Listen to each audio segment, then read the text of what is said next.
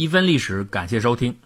价格是怎么形成的？哎，初中啊，我们就学过，价格是围绕供求平衡上下波动啊。当供给充分时，价格下跌；供给不足时，价格上涨。这个描述啊，很好的符合了我们的直观感觉。但是你仔细想一想，问题就来了。至少在有一些场合，人的需求是刚性的。而供给端呢，好像也不能自由变动，比如石油、天然气、水电等等，都属于这种情况。那在这些领域，价格的上涨似乎总是单边的。那这个时候又该如何形成价格形成的机制呢？我们先从一个例子说起。《经纪人》杂志开始了新一年的征订工作，他在网页上留下了三种订阅选项。第一种是五十九美元订阅一年的电子期刊，第二种是一百二十五美元订阅一年的印刷期刊，第三种仍然是一百二十五美元，但是可以订阅一年的印刷期刊加上电子期刊。那请问，如果是你，你如何选择呢？哎，可能很多人都注意到了，这份价格里边有个很低水平的缺陷呢，就是选项二和选项三是同价位的，但是供应的内容不一样。那你想，既然人家是经纪人杂志，想必他们的运营人员都不是白痴，怎么可能无意间犯下如此低级的错误呢？这种设计是有意为之的，因为他们想控制用户的行为。首先设想一下，你是这个杂志社的社长，你希望更多的用户订五十九美元的选项呢，还是一百二十五美元呢？当然是一百二十五美元了。可是如果你仅仅把印刷版这个选项和电子版这个选项放在一起供用户选择时，多数用户恐怕一下子很难判断二者的性价比究竟哪个更合适，因为在他们的心理当中现在没有参考物。但是在上述设计的三选项的方案中，选项二和选项三就构成了明显的一对对比，选项三比选项二显然。然具有更高的性价比，这看似露出的破绽构成了一个大便宜，而用户的心理马上就会被这种参照系所俘获。为了占这个便宜，更多的人就会去订阅一百二十五美元的产品，这就是心理锚定。麻省理工大学斯隆商学院针对这个问题进行的问卷调查，证实了我们的判断。一百个志愿者中有十六个人选择了订阅电子版，八十四个人选择订阅电子版加印刷版。哎，居然里边没有人选择那个选项二啊！这个事实证明，人家麻省理工大学真的不愧为全球顶级大学。那在另一个对照的实验当中呢，这个征订的方案就变成了只有选项一和选项二。那这个时候呢，六十八个人选择了低价的电子版，只有三十二个人选择一百二十五美元的印刷期刊。你看，《经纪人》杂志的编辑们确实很懂经济。其实懂这个道理的人还有很多，比如《纽约时报》报道的餐厅顾问格雷克拉普的故事。这个拉普呢就发现，餐厅菜谱上最顶级的那道菜式价格一定要标高，因为这样可以增加餐厅的盈利。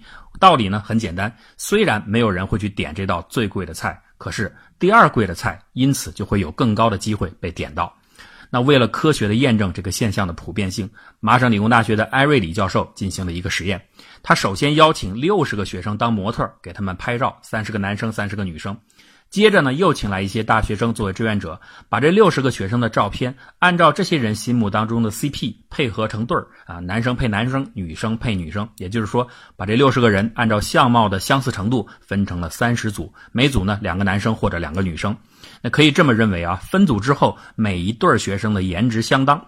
接下来呢，艾瑞里对每一组当中的两个照片都进行了 PS。把他们的相貌做了一点点微小的调整，使之呢略微逊色于原版的照片。如果我们把两张原版照片叫做 A 和 B 的话，那么微调后的照片可以分别叫为 A 减和 B 减。那然后呢，艾瑞里做了这么一个调整，在原来每一对原版照片当中增加一张微调后的调整版，形成三张一组的组合。那这个组合可以是 A、B 和 A 减，也可以是 A、B 和 B 减。那一共呢制作了六百组这样的组合，然后呢发给大学生们去看，请他们选择出他们愿意和哪个异性去约会。那很显然，如果没有 A 减 B 减的干扰，两个颜值接近的人获得异性垂青的概率应该差不多呀。但是在实际的测试中，选择了一套照片当中有微调照片作为参考的原始版照片的比例高达百分之七十五，可见大部分人的心理都被这样锚定了。这种锚定心理啊，就可以解释为什么我们参加婚礼时会发现伴娘的选择都是那些和新娘类型接近但又穿着朴素的女孩。你如果仅仅把它理解为为了突出新娘，那你干脆找个难看的不就行了吗？且不说人家外表条件不理想的女孩子未必愿意去给你当灯泡，就算出现了，因为差距的过大，反而不容易锚定观众的内心。利用锚定心理定价成功的最经典案例，那就要数黑珍珠了。今天我们看到有些明星大咖时常佩戴稀少的黑珍珠饰品，这也让黑珍珠成为了顶级珠宝。然而这个东西啊，其实早的时候没什么价值，它的成名完全依靠一个人——萨尔瓦多。萨尔瓦多的爸爸詹姆斯原来是一个意大利的钻石商人，因为二战的缘故，他发现了一个商机，就是可以出售给美国的海军防水表。那二战结束以后呢，詹姆斯手中还囤积了几千块防水表，美军呢就不要了，但是日本人很想要。那日本呢又没有现金，就用大量的珍珠来换，这样萨尔瓦多和他的爸爸就成为了珍珠大王。一九七三年，萨尔瓦多在法国旅游时结识了当地的一个朋友布鲁耶，这个布鲁耶呢带他看见了稀少的黑珍珠，于是萨尔瓦多决定开发这个产品。一开始啊，灰不溜秋、个头又小的黑珍珠无人问津。但是萨尔瓦多毫不气馁，他拜见了一位传奇珠宝商人哈里温斯顿，说服他把黑珍珠摆在了他的店的最顶级的珠宝旁边，并且配上了超高价格。结果呢，塔希提黑珍珠的传奇就这样开始了。锚定不一定是向上的，也可以向下。比如说，记者维恩加藤曾经找到世界一流的小提琴演奏家约夏贝尔做了一个测试，请他装作一个流浪的小提琴手，在上午人流高潮时期到华盛顿街头的地铁站口卖艺。看看他的表现是不是会比那些普通的艺人更受到关注？结果表明，一千零九十七个人当中，有二十七个人把钱投进了贝尔打开的那个非常有名的斯特拉迪瓦里的小提琴盒中，而停下来听的只有七个人。贝尔演奏了一个小时，得到三十二美金，这在流浪艺人当中还算不错的成绩。但是要和贝尔演奏的专业收入比，那就远远不及了。周围条件的对比，让艺术大师的水准被远远的低估了。我们上边所说的道理，并不是简单的阐述什么造势啊、宣传啊，而是告诉你人的心理极为容易被锚定。如果黑珍珠的例子还不够明显，那我们再举一个实验。在一次斯隆商学院的营销课上，有几个教授联合进行了一项实验，他们拿出了六样商品。在吹嘘了一阵子之后，教授们给学生发了一个表格，表格上列有各个推销的物品。学生被要求首先在每个物品后填上自己社保号码的后两位，呃，是零一到九九之间随机分布的一个数，并且写成某某美元的形式。比如你的社保号是三十二，就写成三十二美元。然后呢，在是否愿意以这个价格认购该商品的选项上选择是或者否。最后一个空格是填上，如果你愿意购买该商品的话，你愿意支付的最低价格。很显然，社保号码这个数字跟商品价格之间没有任何联系。任何一个理性的人都不会觉得自己评估一件商品价格时会被社保号码所影响。但是实际的测试结果是，社保号后两位是八十到九十九之间的学生给出的平均价格是五十六美元，而零一到二十号之间的学生给出的平均价格是十六美元，两者幅度相差高达百分之三百多。那现在回过头再来看标准价格围绕供求平衡波动的理论，似乎就有了一定的问题。按照标准理论，需求和供给是相互独立的。然而，以锚定心理来看，实际上需求和供给是紧密联系的。有的时候不是需求决定价格，而是价格影响需求，因果关系某些场景下会发生反转。所以，完整的价格机制应该是上述两种因果律同时作用下形成的。简单的来说啊，价格影响需求的情况，很多时候意味着市场的非理性。股市追高就是个很典型的例子。因此呢，这样解释就更清楚了。价格的形成同时包含理性和非理性。人类的心理不仅会锚定链接，有的时候也会解耦，特别是在逃避某些心理负担的时候，这就引出了一个有趣的问题：诚实。什么是诚实？亚当·斯密的解释是：人天生有两种倾向，一种是取悦别人，一种是不得罪别人。所以，我们需要诚实的面对自己的责任。而西蒙德·弗洛伊德则说，人在成长过程中啊，美德会内化到每个人的内心，形成超我。一旦做了错事，就会受到超我的谴责。这两句话呀，看似有道理，其实都严重低估了人的心理的复杂机制。亚当·斯密的错误在于，很多时候我们并不需要面对一个特定的别人呢。这个时候，因为没有人会被得罪，人就有可能不诚实。而弗洛伊德的错误在于，人们心中的那个超我啊，就跟警报器一样，它是有警报阈值的。当你所做的事情危害程度很小时，这个超我可能就不工作。这可不是人的素质问题。不信，我们可以看看在哈佛商学院这个精英群体中的实验，就能证明这点。实验小组邀请了哈佛商学院的本科生和一些研究生来参加一组答题测试，题目都很简单，就是什么世界最长的河流是什么呀？希腊神话的爱神是哪位啊？等等，一共五十道题，十五分钟答完，每答对一道题可以获得十美分的奖励。第一组呢，要求先在草稿纸上记录好答案，然后呢，时间到了以后把答案填写到答题卡上，根据计算机扫描出来的成绩领取奖金。第二组呢，同样在答卷完成以后，把自己的答案填到答题卡上，但这个时候他们被允许看到正确答案，也就是说他们有机会作弊。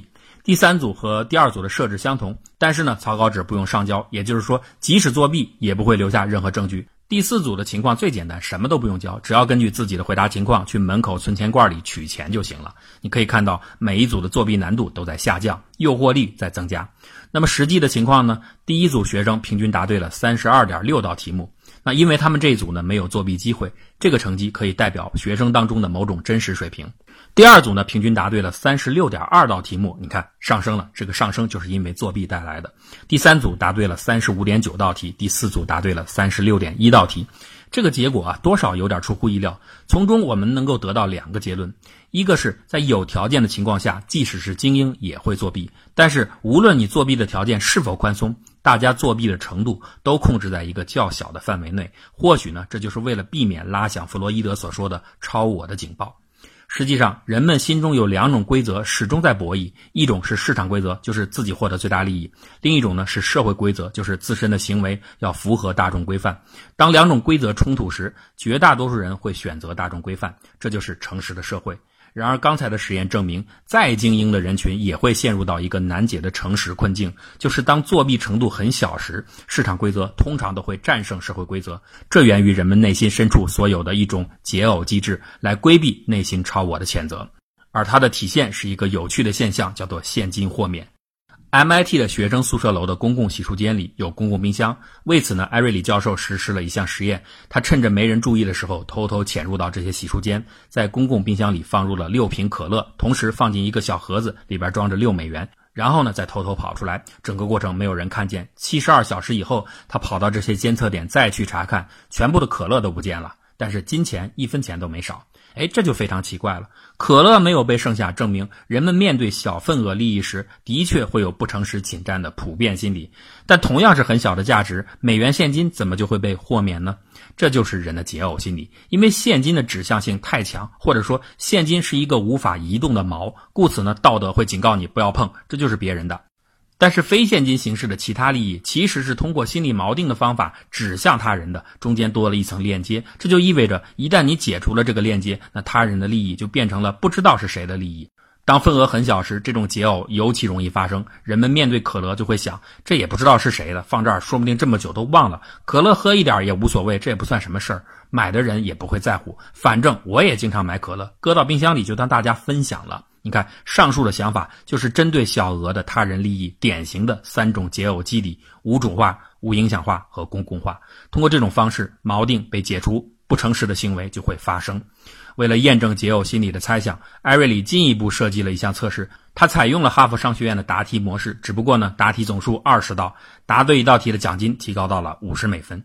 志愿者分为三组，第一组呢是没有机会作弊的，第二组呢是有机会作弊的，可以报告自己答对了多少题，差别呢是在最后一组，最后一组呢也是自己报告答对了多少题，但是领到的不是现金，而是扑克牌。然后呢，他们需要到十二英尺外房间的另一头兑换成现金。结果真是意想不到，第一组没有作弊的情况下，平均答对三点五道。第二组作弊的情况下，答对了六点二道；第三组最夸张，竟然答对了九点四道。而引起这个巨大变化的，只不过是中间多了一道所谓筹码兑换的程序，变成了非现金形式。更令人吃惊的结果，还有所谓的完全作弊的比例。那完全作弊就是说，一个人毫无顾忌，声称自己二十道全部答对的现象。完全作弊者的比例可以衡量一个测试当中人们突破道德约束的程度。